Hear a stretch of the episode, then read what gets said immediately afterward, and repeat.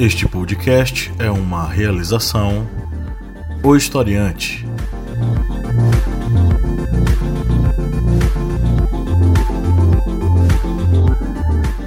Olá, ouvintes, bem-vindos mais uma vez ao podcast do Historiante, o seu podcast sobre as ciências humanas, a cada semana com a missão aqui de ampliar os seus horizontes sobre os mais variados assuntos. Eu sou o professor Pablo Magalhães e comigo está o senhor Cleber Roberto. E aí, pessoal, beleza? A senhora Lídia Verônica. Oi, oi, gente. E hoje nós estamos recebendo uma convidada muito especial que já esteve aqui na casa, mas não no podcast do Historiante. Estava aqui, esteve aqui no podcast das Arretadas, Amanda Mitz. Oi, Amanda. Olá, bem? Quem és tu na fila do pão? Diz pra gente. Bom, eu sou cantora, sou compositora, produtora musical, uma guerreira em luta na defesa da nossa cultura, da cultura brasileira, e eu tenho um trabalho voltado para acessibilidade musical e tecnologias assistivas, basicamente.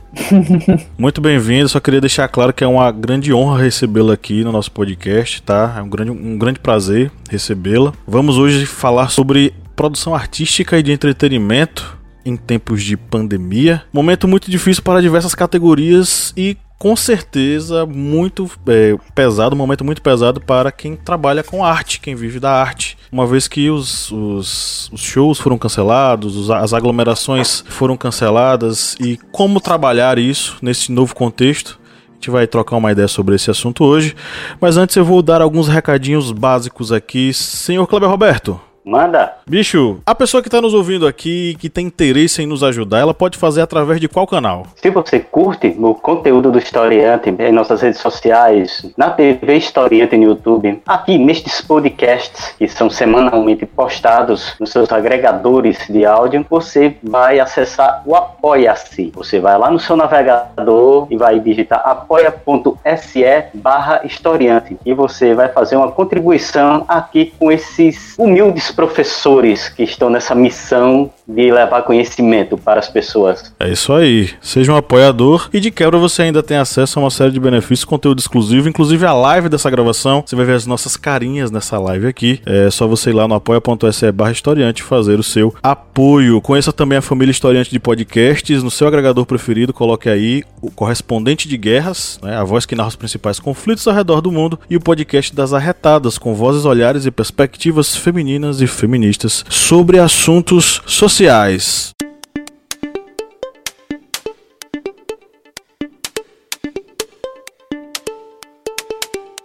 Eu não sei vocês, mas eu assisti a desastrosa entrevista de Regina Duarte para CNN Brasil. E não assisti apenas uma vez, assisti cinco vezes. Tá aqui Verônica que não me deixa mentir. Não só a parte editada, a parte completa também, a versão deluxe, a versão Director's Cut. Ao princípio e ao fim de todas elas tive algumas sensações. Primeiro que foi este o último ato desastroso de uma das atrizes mais bem-sucedidas do país, a outrora namoradinha do Brasil. Segundo que sua atuação de fachada esteve ali unicamente para compor um quadro supostamente democrático de representatividade da classe artística no poder. Claro que isso não é uma exclusividade do governo atual, mas se torna ainda mais relevante pontuar isso agora por ser este um grupo político com declaradas aspirações fascistas. Por último, as caras e bocas dos jornalistas entre o riso, o assombro e a incredulidade ao longo da entrevista me deram mais uma certeza de que isso que vivemos é uma curva muito distante da estrada correta, uma curva onde nosso carro está desgovernado, sem direção sem rumo. Nesses quase três meses de pandemia, a produção artística em nosso país esteve entregue às traças. A parte da cultura capitaneada por Regina Duarte não fez qualquer proposição em relação à manutenção de artistas no país, especialmente os artistas independentes, os operários da música, da pintura, da poesia, dentre várias outras manifestações. Sem apoio, grupos de artistas passaram a conversar com congressistas para levar adiante a aprovação do que vem sendo chamado de Lei Emergencial da Cultura. A proposta, relatada pela deputada federal Jandira Fegali, do PCdoB do Rio é a junção de quatro projetos que já estavam no Congresso. A iniciativa conta com a participação de artistas e de secretários estaduais e municipais de cultura de todo o país. Entre as propostas estão auxílios para artistas, repasses de 10 mil reais para centros culturais de todo o país e modificações nos prazos de prestação de contas, pagamento de tributos,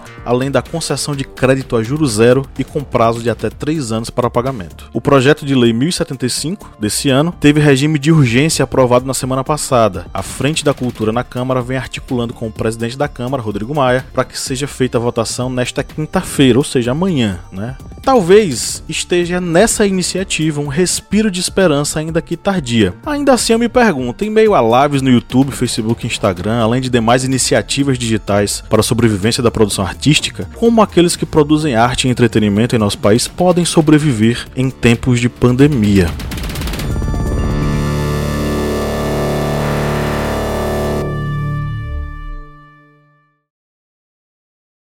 Olha, realmente é um que a gente está vivendo com na classe artística, né? Assim como em todas as classes, né? De é, autônomos, né? Porque o artista ele é um, um profissional autônomo. Só revela o quanto a cultura é, tem um buraco dentro da economia cultural brasileira, né? Porque a gente foi pego de surpresa, mas não, tem, não tinha respaldo algum, né?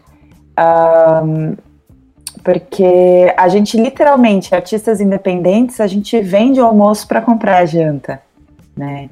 Os artistas, não, não só artistas da música, como do teatro, artistas de rua, artistas circenses. O nosso trabalho é aglomerar pessoas, né? Quanto mais aglomeração a gente tem, mais bem sucedido é o nosso trabalho. Então, assim, uh, eu tenho visto uma reinvenção de uma parte de artistas e outra parte que realmente não tem como se reinventar, né? Porque como que você vai pedir para um artista de rua se reinventar em momento de pandemia? O que, que ele vai fazer? Vai fazer um malabarismo por, via Instagram, sabe? Sendo que o objetivo da arte dele não é essa, né? Realmente é um cenário bem, bem, bem desastroso. Eu vi vários colegas que não conseguiram o auxílio emergencial e os editais que a, as prefeituras estão lançando, tem alguns governos que te, tiveram iniciativas, tiveram, tivemos iniciativas privadas também de editais emergenciais, mas é, é, não contempla toda a classe, né? E a gente está tendo que ter iniciativas é, públicas, não, não, públicas, como posso dizer, é, civis, né? Iniciativas civis dos, a, dos artistas mesmo ajudando outros artistas, assim, fazendo vaquinha para ajudar a, a bancar o, o, básico, né? Porque tem muita gente passando necessidade. É, quem tem mais visibilidade tem que pensar nos colegas que não tem tanta, né? E também de outras, de outras categorias, né? Do, da classe artística, que não, não tem esse espaço, né? De visibilidade como tem muitos cantores e artistas que estão fazendo live, inclusive, que dá para se reinventar nesse tempo de, de pandemia, né? Realmente, é, é, pensando agora, assim, do que você falou, é, é preciso se unir, né, cada vez mais a classe artística. É, e ter mais consciência, né, é, é também. sim, mas assim, é, é uma necessidade da, da, da, classe se unir, porque a gente não tem, nunca teve, né, um, um respaldo do Estado, né? E depois, e agora a gente tem um governo que entrou falando falando que a lei que mais é, favorecia, né, que mais ajudava artistas que não tinham um é, orçamento para fazer seus projetos, a gente tem um, um, um, presidente que entrou falando que era um, uma forma dos artistas mamarem na teta do governo, sabe? Sendo então, que a iniciativa é... pública é, é, bem mínima, né, em relação à, à privada, nessa questão da Lei Rouanet. Ele entrou para perseguir a classe artística mesmo, né? E o mais incrível de tudo é que ele achou alguém da classe artística que pudesse fazer o serviço sujo, né? Por ele. Coitada. assim, ela assumiu o cargo depois de um secretário é, ter sido demitido por ter feito declarações nazistas, né, cara? Sim. Você vê, né? Eu não queria ter conhecido esse lado da Regina Duarte, cara. Eu gostava dela. Pois é, né? A namoradinha do Brasil e tal. Acho que agora tá pra a ex mesmo do Brasil. É, é que nesse processo da, da pandemia, os artistas é, no Brasil, principalmente, estão sofrendo muito, é, tanto com essa questão desse descaso público. Na França, por exemplo, o presidente Macron ele aprovou um auxílio para os artistas, produtores, pessoas envolvidas com as artes. Esse auxílio vai perdurar até agosto do ano que vem. 2021. Caramba! Teve uma pressão do, da classe, teve uma pressão da classe artística porque ele não tinha, ele ainda estava planejando essa medida e no dia 6 agora de maio ele lançou essa medida para auxiliar toda a classe artística francesa, não somente os artistas em si, mas as pessoas que trabalham, digamos, nos bastidores, que também estão sofrendo nesse período. É, temos aí produtores, diretores, é, até o, os roads que cuidam aí do som, de, de, eventos estão todos parados. E na França o presidente ele visou não somente os artistas, mas toda, digamos, a esfera que trabalha com as artes. E no Brasil a gente vê essa desse descaso. É, Jandira Fegali vai no Congresso com, com esse projeto. É, vamos torcer para conseguir fazer com que essa pauta consiga andar, consiga aprovação porque nesse governo que tem tanto ódio de artistas, tem ódio é, de professores, tem ódio de cientistas, a gente teme muito um projeto ser aprovado, ser, digamos, ter toda aquela trâmite legal ser aprovado e chegar na mão do presidente, o presidente simplesmente vetar, sair vetando pontos. Como ele já fez em outros, né? é. né? Ele vetou outros aí, vetou o projeto é. de que regular, regulamentava a profissão de historiador, que é, no tocante a nós dois é uma coisa pesada, né? Porque nós não é. temos nossa profissão regularizada, é, dentre outras coisas que ele vai, com certeza ele vai dar uma canetada, sabe? É, existe um grande risco disso acontecer.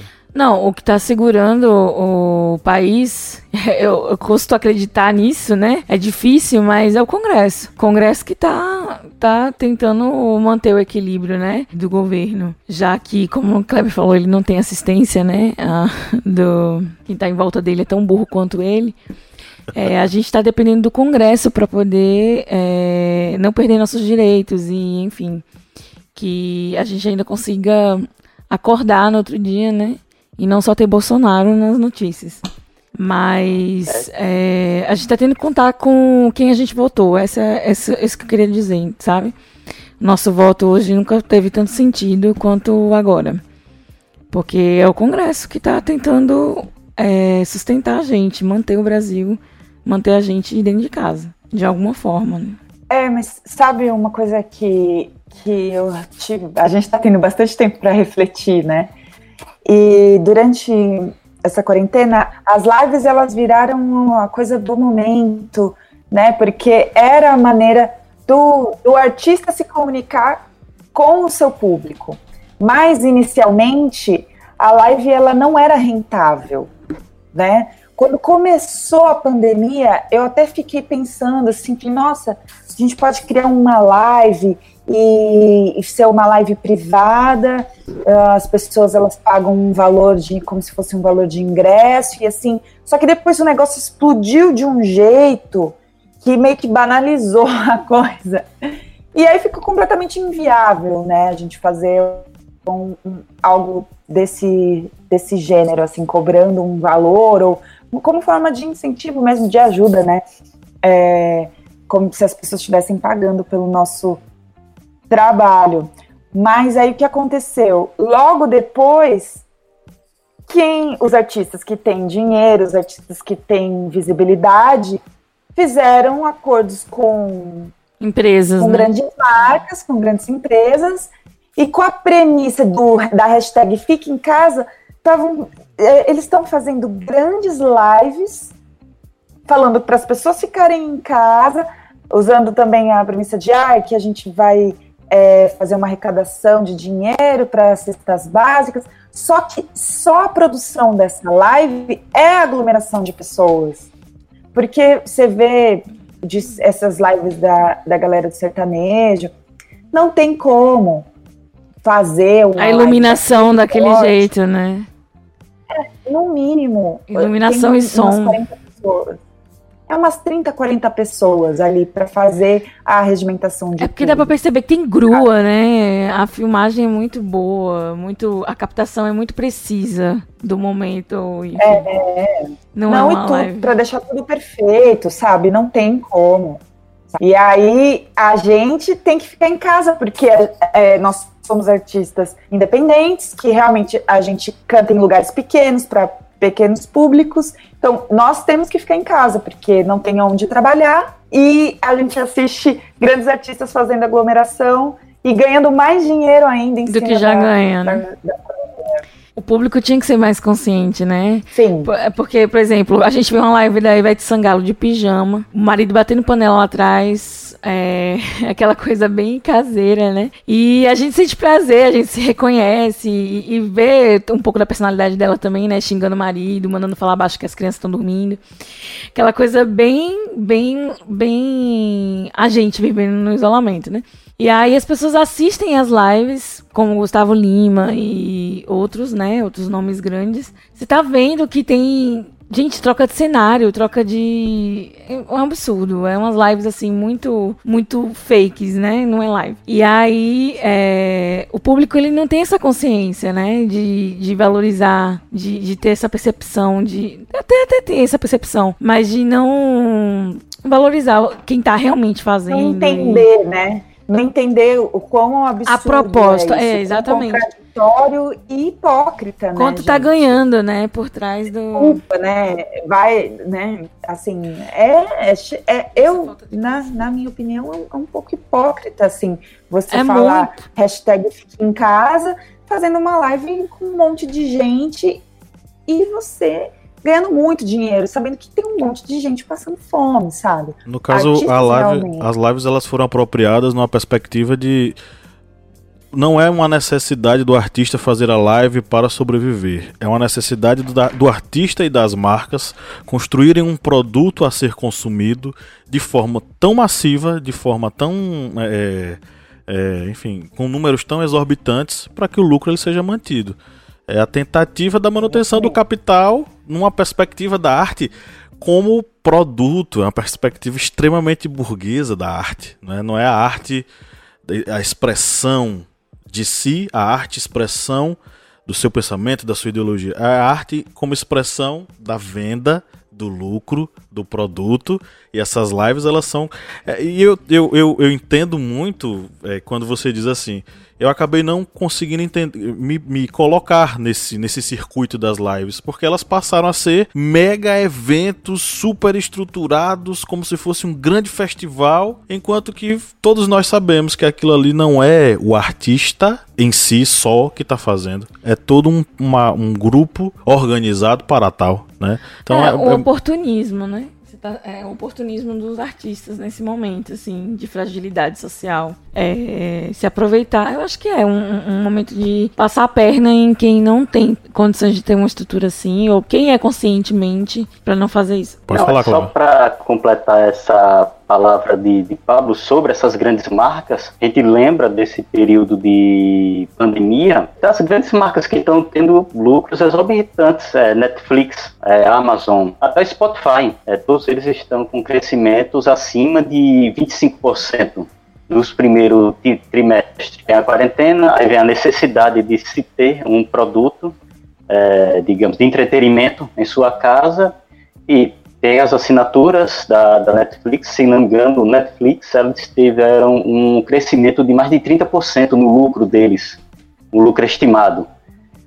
É, o Spotify também, é a mesma situação, teve um crescimento grande de assinaturas e teve também até a Amazon no seu e-commerce, é, o envio de livros, é, sua plataforma de streaming, é, tudo isso é, vem agregar o eu acredito que eu não sei se a Amanda, por ser da classe artística, ela pode concordar ou não, mas eu acho que tudo isso aí vai criar, digamos, um certo é, distanciamento do público com o músico, o artista, porque muitas vezes essa pessoa que tem ali a assinatura do Amazon Prime, do Netflix, uma assinatura Spotify, ele vai se acomodar em casa no momento assim. Eu vou sair ali para ir num no barzinho, por exemplo, vou fazer um, um, um lanche ali vou ver um voz e violão. Mas é, com esse momento de que ele descobre o sistema de entrega, que a entrega vai ser de qualquer lugar, um, é, um iFood, um Uber Eats, ele vai ter aquela assinatura da Netflix, ele, eu acredito que ele possa pensar duas vezes para sair de casa. Será que eu saio de casa para ir nesse local? Ou vou pedir esse lanche em casa e vou só ligar a minha Smart TV e vou ver esse filme aqui que saiu agora lançamento? É, eu, eu tava conversando há um tempo com o meu irmão, ele é professor de arte, né? E eu acho que isso pode vir a acontecer principalmente pelo problema que a gente enfrenta na educação, né? A arte, ela nunca no Brasil, ela foi considerada uma matéria importante, né? A arte, a, a música, né? E, e a gente sabe que só quando um indivíduo ele é exposto a vários estímulos diferentes é que ele tem vontade de ver mais coisa. Quanto mais coisa você vê, né, diferentes de culturais, né, tanto de livros quanto de filmes, música, mais você quer ver. Mas se você fica, se você não é ensinado a ter um pensamento crítico, a como apreciar uma obra de arte, uma música, um concerto, um show de rock que seja, você fica limitado àquilo que é te exposto na sua frente, né? Então, eu acredito que isso já acontece, né? Não é de, não é a quarentena ela só vai é, é, piorar isso, né? E só vai se multiplicar esse tipo de comportamento e a gente só vai mudar mesmo a nossa, a, nossa sociedade, né? No, no Brasil só vai mudar se nas escolas a arte, a música forem é, passarem a ser matérias fundamentais, como é português, como é matemática, história, geografia, porque na verdade elas são, né? É, e acaba que a gente potencializa essa perspectiva de arte como algo é, supérfluo. O próprio presidente, seus asseclas, né, já deixaram isso claro, claro há muito tempo. Eu estava dando aula para um, um para alunos de é, era Brasil República, era Brasil República 1. E a gente estava falando sobre a Semana de Arte Moderna e como a proposta deles chocou boa parte dos críticos da época, inclusive o Monteiro Lobato, que muita gente não gosta, né? E aí toda aquela controvérsia do Monteiro Lobato, se ele é racista, se ele não é racista. Inclusive já, já até me predispus um dia a fazer um, um algum material sobre esse assunto, né? Principalmente em torno do livro Caçadas para Pedrinho. E, é, foi naquele, naquele momento em que teve a exposição do, da, aquela exposição do Santander. Santander Mais Arte, se não me engano o nome, né? Que teve aquela exposição Sim, dos artistas. Isso. E que os caras foram lá fechar a exposição por causa de algumas obras que tinham é, referência à questão da sexualidade. E aí teve aquela famosa postagem do Homem Nu. Vocês lembram dela, gente? O Homem Nu que tava com uma criança. Ele foi em São Paulo. Né? É, foi no mesmo período. E as duas. É, ambas as, as manifestações elas geraram uma, um ataque da, de boa parte das classes conservadoras contra a, a manifestação artística culminando com o, o, fantástico. Aquela coisa foi um, uma peça para ser analisada por um historiador daqui a 50 anos. O cara, o Alvin, fez aquele, aquele pronunciamento parafraseando Goebbels, gente. Ele estava se sentindo Adnet imitando Bolsonaro, eu acho. Então ele foi lá fazer aquele, aquela sketch do Zorra Total. Eu acho que na cabeça dele era aquilo, né? A sketch do Zorra Total do Alvin imitando o Goebbels. Isso tudo faz parte de um contexto onde as classes conservadoras que apoiam Bolsonaro, elas coadunam com o pensamento fascista sobre a arte. A arte enquanto se ela não é ferramenta de é, manutenção do nacionalismo e de é, é, elevação do nacionalismo, ela não é nada. Aquele secretário, ele estava sendo cotado para ser ministro. Dante Mantovani falando que o rock leva ao, ao, ao aborto. o, o rock leva. É, o rock é satanismo. É Isso, é né? e aí leva ao aborto. Leva, Imprescindivelmente. leva ao aborto, leva ao o, o rock, que leva ao. Satanismo. Tem umas coisas antes. John Lennon, inclusive, disse pra ele pessoalmente que fez um pacto com Satanás várias vezes. Não, só complementando o, o que você disse, Pablo, é, eu acho que uma das ideologias desse governo é elitizar a cultura, né? Por que, que, que esse cara mesmo, esse, esse Dante, ele defende tanto a música erudita, né? É, a música clássica, que só isso é cultura, só. Porque é um tipo de cultura de elite. É. E que realmente não deveria ser, né? Não deveria ser. É, é, todas as pessoas deveriam é, ter acesso a, a esse tipo de cultura, mas não tem mas como se a cultura popular ela fosse menos sofisticada. E muito pelo contrário. Quando ela retrata né? exatamente a nossa realidade, né? É, e não tá nem. Num, e quando eu digo sofisticado, não tá nem ligado a. É, não é nem uma cultura assim intelectual. Ela é sofisticada por outras características, né? O Nordeste tá cheio assim, de lugares assim, com culturas hiper, mega sofisticadas. E, e são pessoas que não são né, doutores, uhum.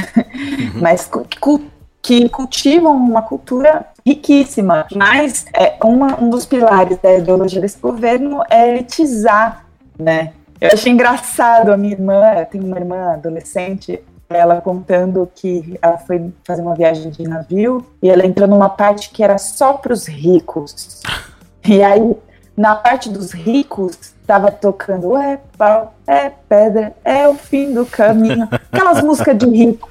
Aí quando ela falou isso, eu falei, como se, né, tipo, Água de Março fosse música de rico. Isso. É o que eles vendem hoje. É. Né? Como se a bossa nova fosse música só para uma elite. Né? É, sendo, Lembrando, sendo gente, própria... que quando ela fala Nordeste, ela não tá se referindo a Romero Brito, tá, gente? Isso aí você corta. Romero Brito. Sendo a própria Bossa Nova, é, eu, eu, eu, assisti um, um, um, filme documental, o filme documentário, eu não sei como encaixar, que tem parte que é filme encenada, mas tem parte que é documentário, né, na, disponível na Netflix. E o bacana é que mostra como o, o Vinícius, ele subia ao morro para aprender, aprender, com os sambistas. Muito legal isso. E o. Não sei se foi Pixinguinha quem falou isso, que o, o, o Vinícius era o branco mais preto do Brasil. O Pixinguinha falou isso, né? Pela, pela referência musical que o, o Vinícius tinha. E só para encerrar essa, essa questão da bossa nova, que, que é interessante que você falou. A bossa nova ela deve a Juazeiro muita coisa. Porque é João João Gilberto que saiu daqui cansou de beber água da beira do rio, né? Disse, vou beber a água de Salvador e depois vou beber a água do Rio de Janeiro. E no fundo, né? que forneceu aí a batida principal, que era, na época eles identificaram a batida dele como um samba, mas não é samba porque tem uma cadência, uma batida um tanto diferente, se não me engano, na terceira batidinha no, da mão no violão, nas cordas do violão, que dá essa diferença, dessa, essa, esse gingado novo, nessa bossa nova. É bacana que a gente fale isso. Hoje a bossa nova é vista como algo elitista, né? É interessante mesmo. Pois é, não foi criada, né? Pela elite. É. assim, tinha Tom Jobim, né? Tom Jobim, né? Tom Jobim, Roberto Menescal, tinha algumas, tem algumas, alguns carinhos ali que faziam parte. Alguns Mas, é, indivíduos. É, geral não, né? É. Passando a limpo. Vamos para o nosso primeiro quadro, Passando a Limpo. Jovens se preparem, Amanda, como eu falei para você. Agora é hora de dividir aqueles que sabem daqueles que não sabem, brincadeira. Vamos aqui para as nossas perguntinhas, eu tenho algumas oh alternativas. O prêmio de hoje é Kleber, se segure, é uma delícia. Meia fatia de pizza de calabresa, tá? Com uma dose de corote, que eu sei que você gosta. Tá? É, Se você. Mano, como assim? Vodka. Vodka. Você, anda, você anda muito russo, cara. Vamos lá para a primeira questão. É fácil demais. Muito revolucionário. É muito fácil. Vamos lá. Primeira questão. Qual destas frases não foi dita por Regina Duarte em entrevistas? Amanda larga o celular, Kleber larga o celular, larga o celular Dona Lídia, ninguém vai googlar nada. Qual destas frases não foi dita por Regina Duarte? Alternativa A. Cultura é assim, é feita de palhaçada. B. O presidente Bolsonaro está valorizando a arte como nunca antes na história do país. C. Eu não quero ficar olhando para trás. Se eu ficar olhando para o retrovisor, vou dar trombada. Não é todas? Qual destas frases não Ah, foi tá. dita por Regina Duarte? Acho que é B. B? Eu acho que era B. B? Todo mundo vai na B? É. Ok, jovens, vocês acertaram. A frase O presidente Bolsonaro está valorizando a arte como nunca antes na história do país foi proferida pelo Dante Mantovani, o cara do rock que conduz ao sexo, que conduz ao aborto, que conduz ao satanismo. John Lennon. E John Lennon. Então, John Lennon abortava muito, porque ele era satanista. né? Segundo. John Lennon. E roqueiro ao mesmo tempo. É o quê? O cara era Ele entregue era, a. ele era um abortista. É. Segunda questão. Com a vinda da coroa portuguesa para o Brasil, uma série de transformações de infraestrutura foi empreendida no país. Uma delas, em 1816, liderada pela missão artística francesa, foi. Essa é. A. Escola Real de Ciências, Artes e Ofícios. B. Academia Real de Belas Artes. C. Academia Imperial de Belas Artes. E aí? Questão de Enem, hein? caraca. Qual foi essa instituição? As opções. Ah, As, as opções são: A. Escola Real de Ciências, Artes e Ofícios. B. Academia Real de Belas Artes. C. Academia Imperial de Belas Artes. sei, sei. sei. Lídia vai nascer. A B. A B. B. Ok. Amanda. Caraca. Eu vou. Eu vou na B também. B. Chuto legal. Ok. Lídia foi na C. Eu também era professor. Kleber. Kleber e Amanda foram na B. Todo mundo errou, minha gente. A missão artística francesa, ela inaugurou aqui a Escola Real de Ciências, Poxa. Artes e Ofícios em 1816. Ela mudou de nome, aí eu vou dizer que parcialmente Amanda e Kleber acertaram, porque quando ela mudou de nome, em 1822, ela se transformou em Academia Real, Academia Imperial de Belas Artes. Não foi você que Ah, que acertou, foi. Lídia que acertou. Eu chutei a primeira e falei. Terceira. Em 1822, ela se transformou em Já a tenho um ponto no Enem. Academia Imperial de Belas Artes. Vamos pra terceira. Agora pode empatar ou Lídia pode ganhar essa meia pizza, né? Lídia tá com dois e Amanda e Kleber estão com um. Há alguns meses, Roberto Alvim, ainda secretário de Cultura, fez um pronunciamento com base em texto de Goebbels, chefe da propaganda nazista. Ao fundo, qual foi a trilha sonora tocada durante a fala do secretário? Alternativa A. Molejão. Só lembrando que todas elas são óperas, todas elas são óperas de Wagner, viu? Todas elas são óperas de Wagner. As meninas. Ah, Bom, bom, bom, bom, bom. Não. Alternativa A, Cavalgada das Valquírias. Alternativa B, Lohengrin. Alternativa C, Parsifal. pô, meu. Eu só lembrava que era, que era uma música do Wagner, cara. Pois é, eu também lembrava do Wagner. Agora, do resto. Vai, Cláudio. Oi? Acho que se não me engano, foi Lauren Green. Lohengrin. Ok. Alternativa B. E aí, meninas, vocês vão de quê? É, vou na B, né, professor aí. Deixa eu repetir pra Amanda. Amanda, é a alternativa A, Cavalgada das Valquírias. Alternativa B, Lohengrin. E alternativa C, Parsifal. Nossa, difícil, hein? Vamos lá, vou na A. Na A, Cavalgada das Valquírias. E a resposta certa é alternativa B, Lohengrin. Uma ópera, inclusive, que o Roberto Alvim disse que ele escolheu porque amava. Ele não sabia que Lohengrin era a ópera de Wagner que Hitler adorava, gente. Ele disse que botou por acaso. É, ele gostava por acaso. Ou ele, era muito, ou ele é muito burro, né? ou, ele, ou ele acha que a gente é muito burro. Com certeza. Com certeza. Enfim. Na, vamos lá na contagem aqui. Quem ganhou foi Lídia Verônica. Lídia acertou as três. Olha, Lidinha! Não, Lídia errou uma aqui, foi dois. Lídia acertou dois, Kleber acertou dois e Amanda acertou um. Então nós vamos ter que dividir nossa fatia de pizza, galera. Não, eu tô, eu tô passando aí, tô evitando. Tô evitando contagem. Vamos dividir a nossa. A postagem, viu? Vamos Paga a dividir. postagem aí. Pega a faca aí, Kleber. A gente vai cortar e aí vocês vão comer de boa. Ainda bem que eu não ganhei, né? Se vocês tivessem que mandar pro Rio, como com esse atraso do, do correio, como é que ia chegar essa pizza aqui, hein? Caramba, já ia chegar um- mofada já. Lídia Verônica, nós temos trocadilho hoje. Ah, sim, é, como a Regina Duarte não aprendeu com nenhum dos seus personagens, a Globo resolveu renomeá-los, né? E aí a Rainha do Cicata passaria a ser a Rainha do Suástica, já que era mais é mais apropriado para a Regina Duarte. É apenas isso. Reg- Gracejos. Regina Duarte, a rainha da suástica, meu Deus. De namoradinha do Brasil a Para ex, psi- psicótica. Ai, ai, enfim. Eu, gente, aquele, vocês assistiram com certeza, né? A entrevista dela na CNN. Ela estava muito descompensada, descontrolada, sem jeito. Ela pensava, Gente. inclusive, que ela estava numa entrevista é, artística. Eu, eu- eu juro, ela foi lá pensando que eles iam falar sobre a carreira artística dela.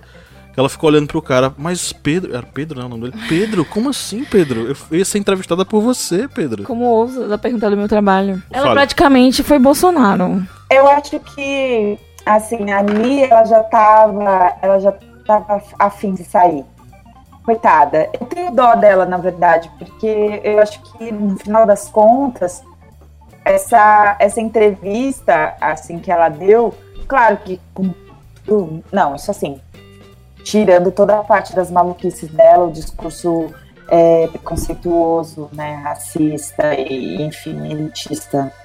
Mas ela já estava num processo querendo sair, porque ela já, já sabia que não ia dar em nada, né? Porque naquela semana tinha rolado o lance com o Dante, né, na Funarte.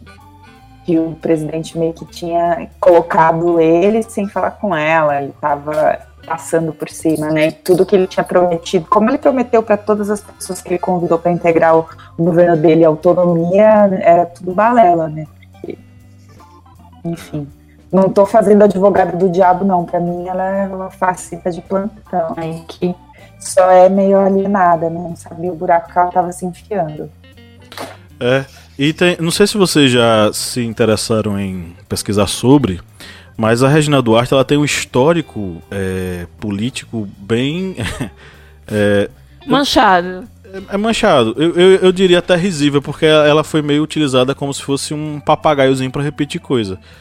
Ela foi colocada na campanha do Fernando Henrique Cardoso para dizer que tinha medo do Lula e nisso causar medo nos eleitores de que eles teriam as- as casas confiscadas, de que o Lula ia implementar um- uma, uma ditadura comunista no Brasil. Isso foi muito efetivo nas primeiras eh, campanhas, mas na do Serra não deu certo. O Lula acabou sendo eleito, né? E aí eh, passamos aí por, por esse processo, esses anos de governo do PT no Brasil. Ah, é? Então tá.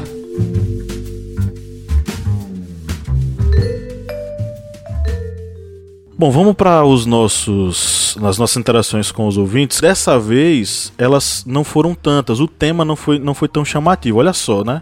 A gente geralmente tem é, 20, 30, 40, 50 interações. Dessa vez o tema não chamou tanta atenção. Eu não sei se isso é sintomático, não sei se você observa também dessa forma. O interesse foi pouco sobre essa questão da arte. Pois é, e por incrível que pareça, é a arte que tá salvando as pessoas dentro de casa, né? Com certeza. Sim. As pessoas estão conseguindo tolerar porque tem filmes, porque tem séries, porque tem música, tem clipe, né? Produzido por artistas. é, com certeza. Então vamos fazer assim. completamente desconecto.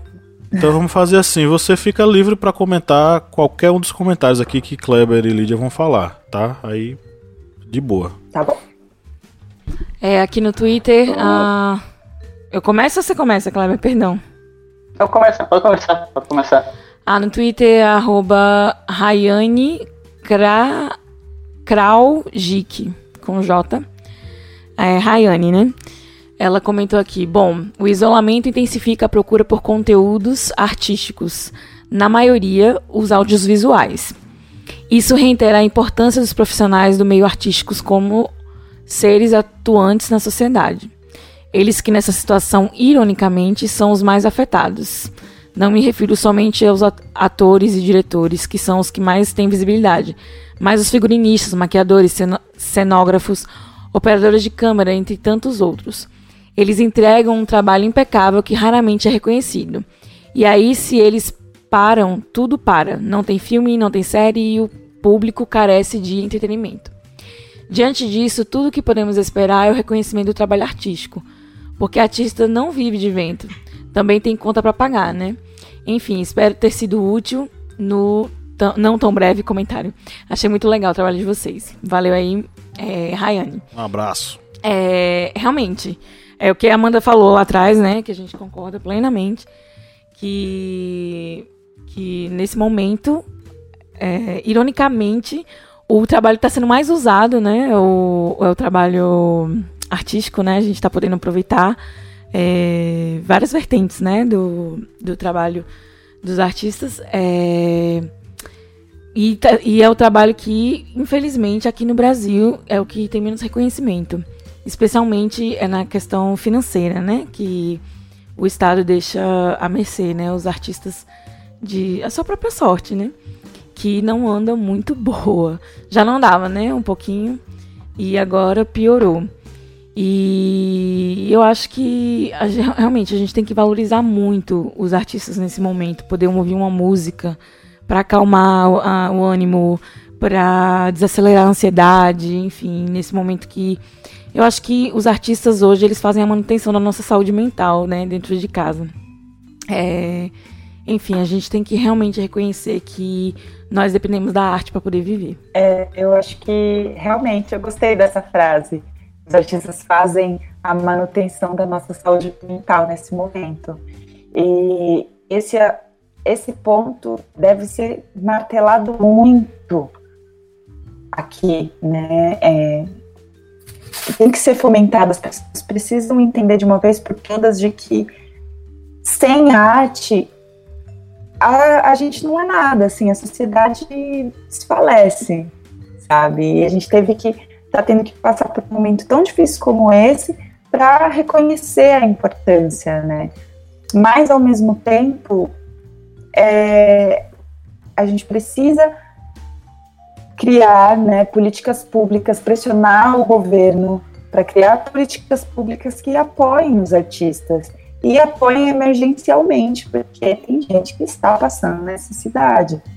Assim, eu não estou, mas assim, porque eu já desencanei das minhas contas, eu não vou ficar, né, ligando para o meu saldo devedor, meio que lancei o pro universo. Mas tem gente que não tem a oportunidade de fazer isso que eu estou fazendo nesse momento, sabe? Então, é, uma coisa leva a outra, a reflexão desse momento, da, da necessidade de ter arte, porque se não fosse uma série para distrair, um filme, um filme bobo que você assista, né? Tem aquele momento que você está muito ansioso, né? Muito estressado, você fala, nossa, preciso assistir alguma coisa que me faça sair dessa realidade. Você vai assistir um filme bem besta, assim, bem engraçado, até esses filmes eles estão tendo utilidade nesse momento, sabe? E as pessoas precisam reconhecer isso, precisam valorizar. E quando a gente voltar para a vida normal, as pessoas passarem a, a, valorizar de fato, né? A ir num bar, assistir um artista, pagar por isso, pagar com gosto, sabendo que aquilo é, agrega muito a vida de cada pessoa individualmente. É porque a arte, nesse momento de isolamento social, também é, ele, a arte ainda, como eu posso, aflora a nossa sensibilidade, né? Porque a gente tá desligado do mundo real e das pessoas, e eu acho que a arte ainda torna, nos torna sensíveis, né? E perceptíveis a, inclusive, ser mais empático à, à dor que as pessoas estão sentindo lá fora, né? Bem, vamos para a primeira interação aqui no Instagram. E a primeira que eu vou comentar é do nosso apoiador, Flávio. Flávio Santos. Grande Um abraço, Flávio. Sucesso. Aí, Flávio, tamo junto. Bem, ele mandou o seguinte: é mais que entretenimento, é uma necessidade para estes dias tão difíceis de isolamento. Como já discutimos em outras ocasiões, o Brasil ainda não dá o devido valor à arte, que é um instrumento fundamental de cidadania e identidade, e, sobretudo, ao artista que depende diretamente de aglomerações do público. E Flávio, ele tocou realmente em dois pontos que são é, fundamentais tanto nessa questão da, da necessidade de ter a, a, arte nesse momento de isolamento, de quarentena, em que as pessoas não têm tanta, tanta circulação a shows, a teatros, a, até mesmo barzinho, aquele voz de violão, não está tendo acesso a isso e vai ficar em casa. E os artistas, eles estão sendo fundamentais para manter essa saúde mental das pessoas por mais que a pessoa vá ter sua assinatura de Netflix, vai ter os seus canais favoritos no YouTube, vai ter seus músicos favoritos na sua assinatura do Spotify, vai chegar um dia que essa pessoa vai zerar. Ou seja, vai chegar o dia em que vai assistir todos os vídeos daquele youtuber, daquele canal, vai ouvir todas as músicas de todos os álbuns daquele, daquela banda, vai chegar um momento que vai assistir todas, vai maratonar todas as séries, filmes que goste, e vai chegar um momento que vai dizer, e agora?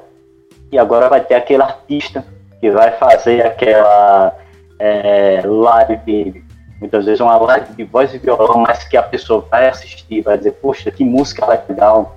Isso aconteceu com uma colega minha que não, é, não curtia a seu Valença, e ela pegou, viu a live dele, ele lá, a voz, violão, tal, na casa dele, no sofá. E ela começou a ouvir e gostou e de repente estava falando para mim, você conhece os álbuns dele e tal, para me indicar, para me baixar, ouvir aqui no Spotify? Eu, beleza. Foi convertida. Foi convertida. Foi convertida.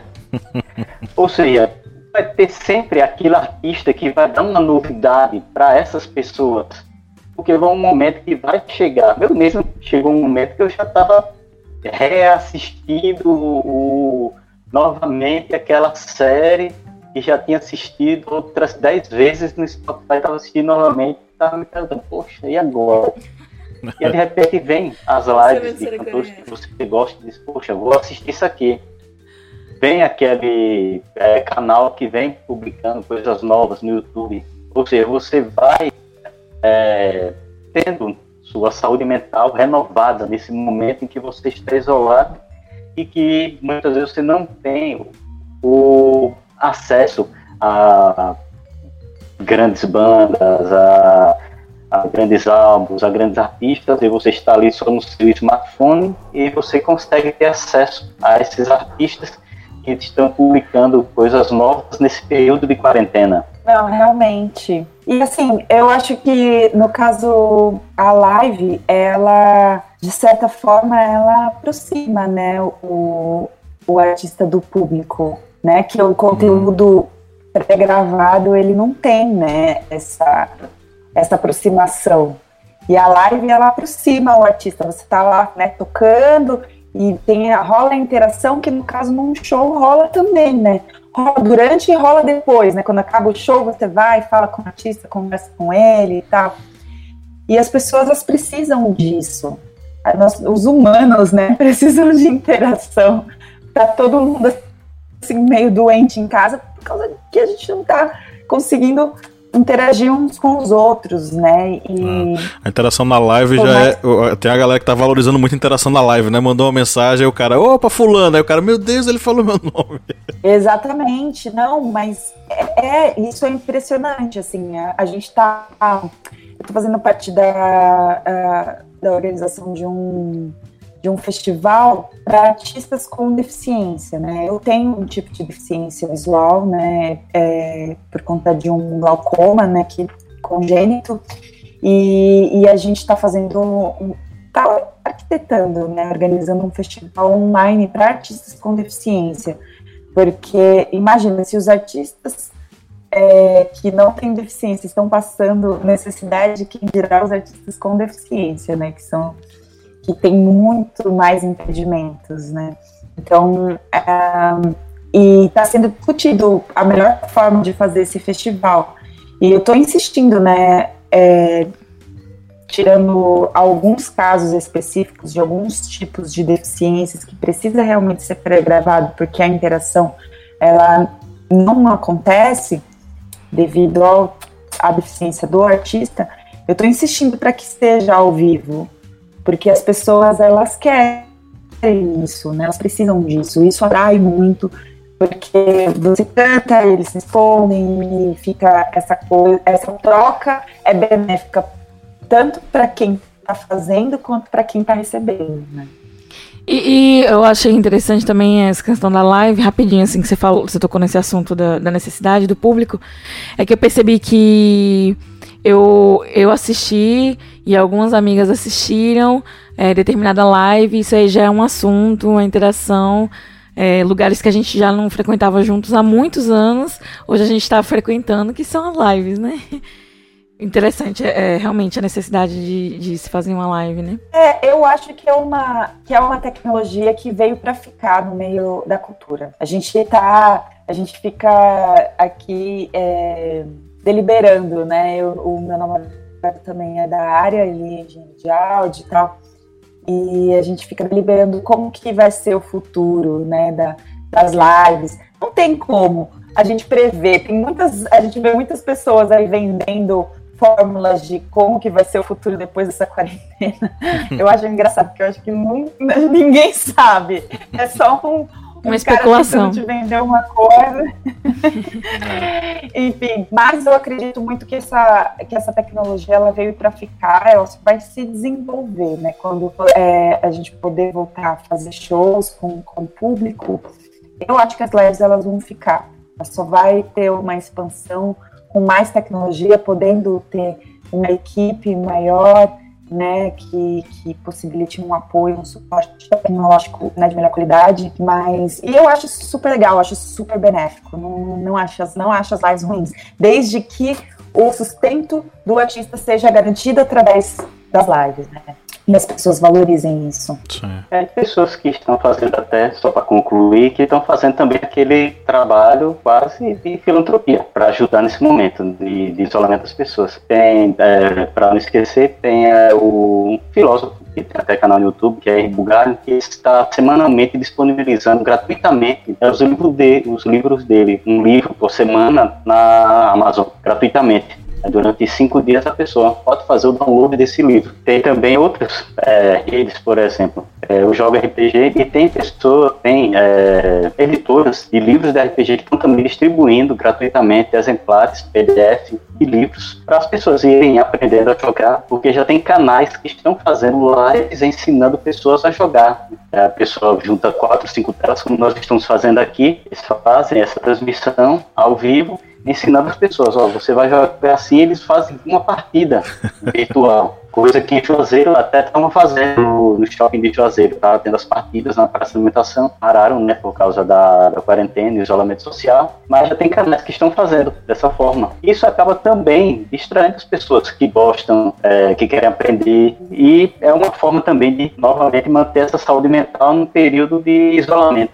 A gente recebeu aqui já um, certo, um certo, até um mês já, né, que a gente recebeu o Kleber Mendonça aqui, Amanda. A gente recebeu o diretor de Bacurau para trocar uma ideia e ele falou, é, inclusive tem a ver com aquela questão anterior da moça lá do Twitter, que ela falou sobre a questão dos profissionais, todos os profissionais envolvidos na produção de um filme. E o Kleber, quando ele foi falar aqui do filme e sobre a, o fomento à produção cinematográfica no Brasil, ele fez questão de dizer, de mencionar e agradecer todos, todos aqueles que trabalharam com ele, desde o cara com um serviço o menos lembrado do filme até os atores, sabe? Então, valorizar inclusive aqueles que trabalham com arte, mas sem produzir necessariamente a arte, mas dando suporte material para essa produção. É algo que tem que ser lembrado. E é inclusive o pessoal que está ainda mais desassistido, né? O pessoal que é, é, faz aquele trabalho mais. É o trabalho mais de manutenção, graxeirando mesmo para produzir o negócio e agora estão sem poder trabalhar, né? E não tem nem como, né? Porque você vai fazer. É aquilo que, que a gente estava falando, que eu, que eu disse no início. tem tipos de artistas e pessoas que trabalham né, no mercado da, da arte que não tem o que fazer. O cara, ele, se ele é hold, o que, que ele vai fazer? Pois é. Sabe? Não, não tem como Tá. fazer uma live. Fica desassistido em vários aspectos. Inclusive, o próprio trabalho dele não pode ser um trabalho remoto, vamos dizer assim. E- é um momento não dá. muito complicado. Eu achei muito legal, é, só abrindo aqui, né, um pouquinho o parêntese, a, a postura da Netflix é, em determinado momento do isolamento, porque a Netflix, ela tira, ela tira alguns filmes e algumas, é, algumas séries do catálogo para colocar outras, né? E aí eles, vocês, eles, eles listaram streamings é, diferentes da Netflix que poderiam conter é, outros filmes e séries que as pessoas não encontram no Netflix. E eu achei muito legal da parte deles de valorizarem outros streams que não, não tem tanto conhecimento assim, né, popular. É, eu acho que nesse momento foi uma forma justa de, de, de concorrer, né? É, a eles, não, eles não perderam, né? Como o Kleber falou, eles cresceram né, 30%, ganharam economicamente 30%, né? Então, eu acho que eh, foi uma forma, digamos assim, empática e e honesta, né? De, de ven- se vender. É, enfim, propagando outros, outros streamings. Então, muito legal. Vamos aqui para outra interação aqui no Instagram. É, foi de O.Ryan. O Ryan ele comentou o seguinte: nesse momento é perceptível a evolução da tecnologia e sua importância na vida de todos. Hoje podemos observar a adaptação do ser humano que passou a produzir em larga escala conteúdos, dentre eles muitos artísticos e de entretenimento através da internet e literalmente estão ajudando a muitas pessoas. E o Ryan ele tocou naquele ponto que nós é, comentamos é, aqui que é, está tendo essa essa digamos salvação da- das pessoas nesse momento de, em que está tendo essas quarentenas. A tecnologia está ajudando muito, porque imagine você, é, digamos, a- não, não vou há muito tempo atrás, não, uns 20 anos atrás, se tivesse que ficar em quarentena da forma que está, sem poder ter é, contato social, neste distanciamento, em que é, no Brasil a internet estava engatinhando ainda naquela conexão de escada, que a pessoa tinha que madrugar para ter um pulso barato, para ali acessar a internet a uma velocidade extremamente alta. E não podia, e não podia atender o telefone, né? Não podia tirar do gancho. É, não poder tirar do gancho. Se um tirasse, caía. Aí imagine é, como seria para a sociedade é, ter acesso na, naquela época, queria ter acesso a livros. O Brasil é um país que, infelizmente, historicamente, é um país que o pessoal não tem o costume de ler. Por mais você pode pegar o livro de graça e entregar para a pessoa, a pessoa muitas pessoas não vão ler, vão botar ali de lado. É, ficaria restrito aos canais de TV, aos canais abertos, porque há 20 anos atrás também é, canais por sistema de assinatura também era muito caro e não era tão popular. E os canais de TV, estamos vendo que muitos canais estão tendo que reprisar é, filmes, é, programas de auditório, porque estão também obedecendo ao isolamento. É, eu imagino que seria uma grande dificuldade para as pessoas, há uns 20 anos atrás, terem que viver nesse período de isolamento para ter acesso a esse conteúdo artístico. Com certeza. Não, e é, uma das coisas do nosso gritantes do nosso isolamento social sobre a desigualdade social, eu vi, eu não lembro se eu vi na televisão, no, na internet, gente, é, nem lembro quem foi que disse isso, mas é, foi algo que eu tenho refleti, é, refle- refletido nesses últimos dias, enquanto eu me sinto entediada, alguém sente fome, né? E a realidade, né, social do Brasil é, é essa, enquanto tem gente entediada dentro de casa, tem gente passando fome. O privilégio que a gente tem de ter entretenimento é muito, muito significativo. O privilégio que a gente tem de ficar entediado, né, gente? É, Por favor. exatamente. Porque se, se a gente não tivesse né, esse privilégio de poder ficar em casa, ou pelo contrário, tivesse a preocupação do que ia comer, com, ou se tivesse filhos e o que, que os filhos iam comer, sabe? É, é uma realidade muito dura e tá sendo para muitas pessoas, né? Sim. E até a questão de a oportunidade de ter casa, né? Porque tem gente que nem tem casa para ficar, na rua mesmo, né? É,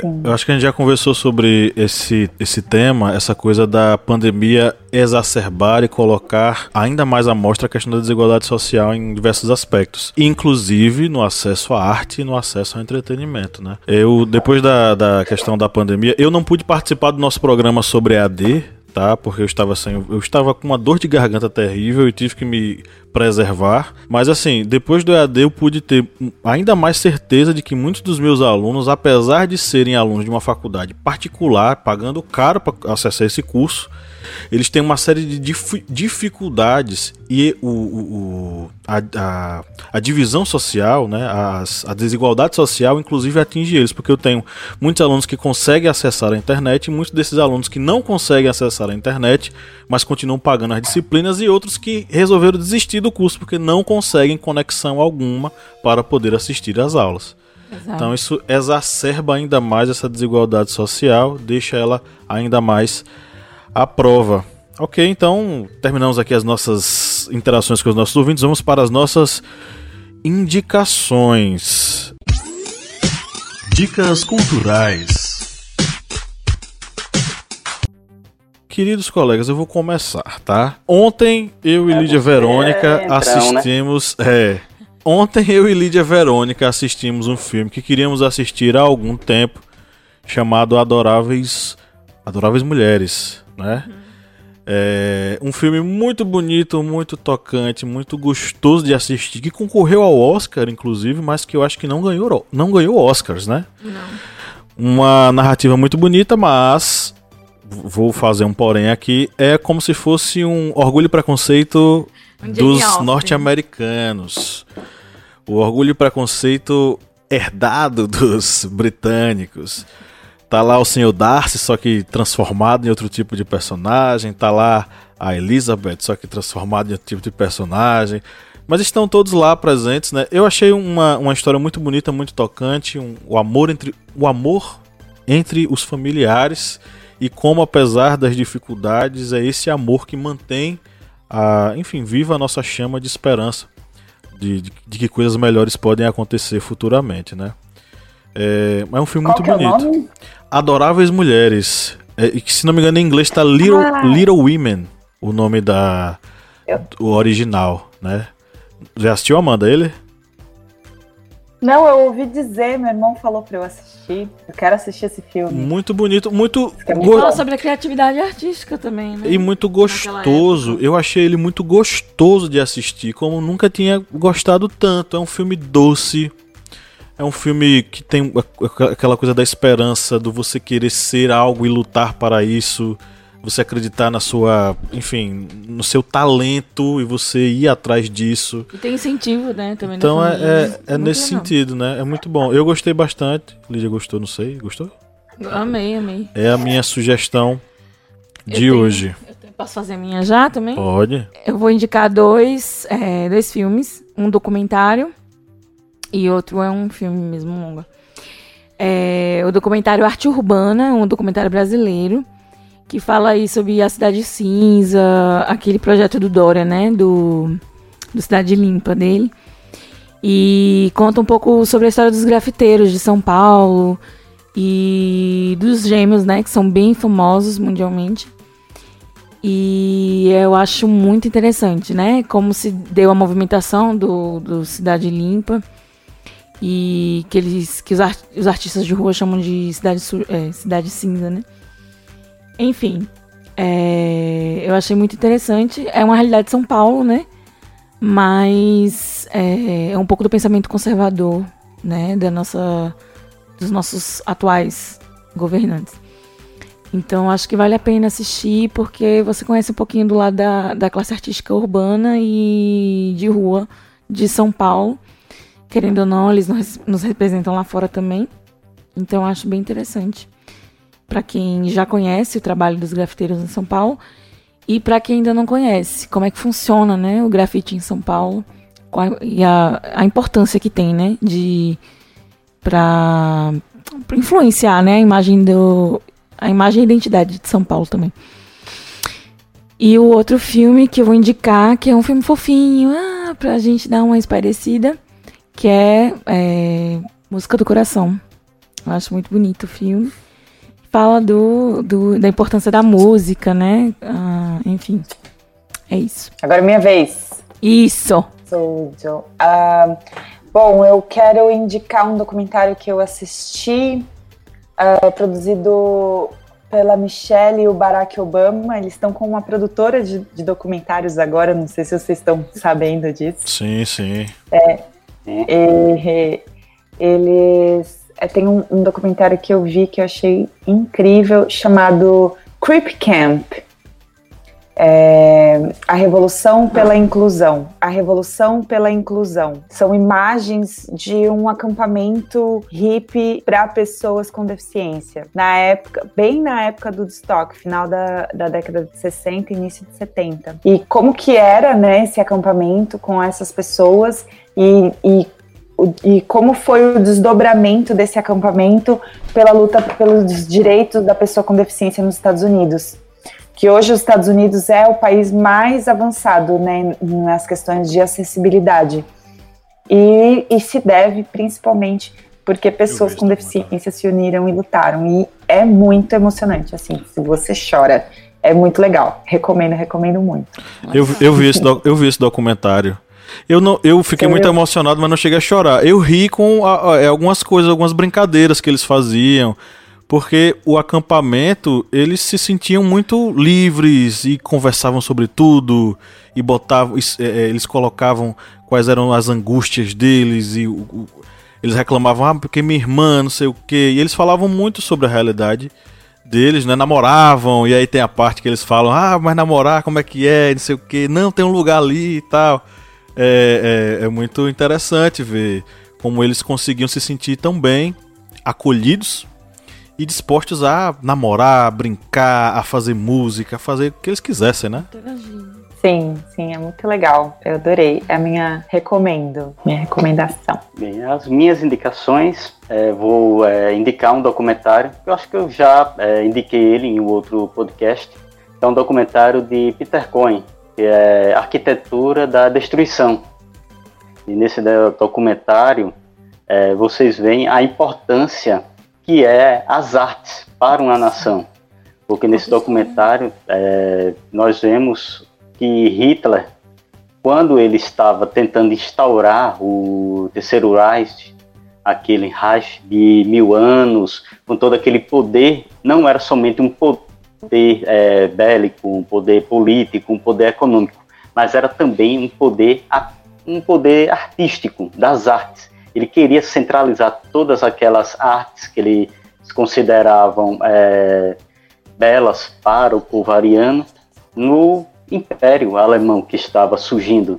E todas as outras artes que fossem consideradas é, artes é, degeneradas, artes inferiores, degeneradas, isso, seriam destruídas.